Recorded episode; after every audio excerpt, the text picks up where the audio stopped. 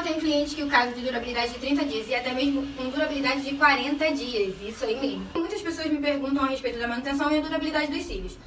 Eu falo sempre isso, tanto para as minhas alunas quanto as minhas clientes, que a durabilidade vai depender de acordo com os seus cuidados diários. Gente, é 50% o profissional, tá? O nosso material, e 50% o cuidado da sua cliente, entendeu? Então ela tem que saber disso.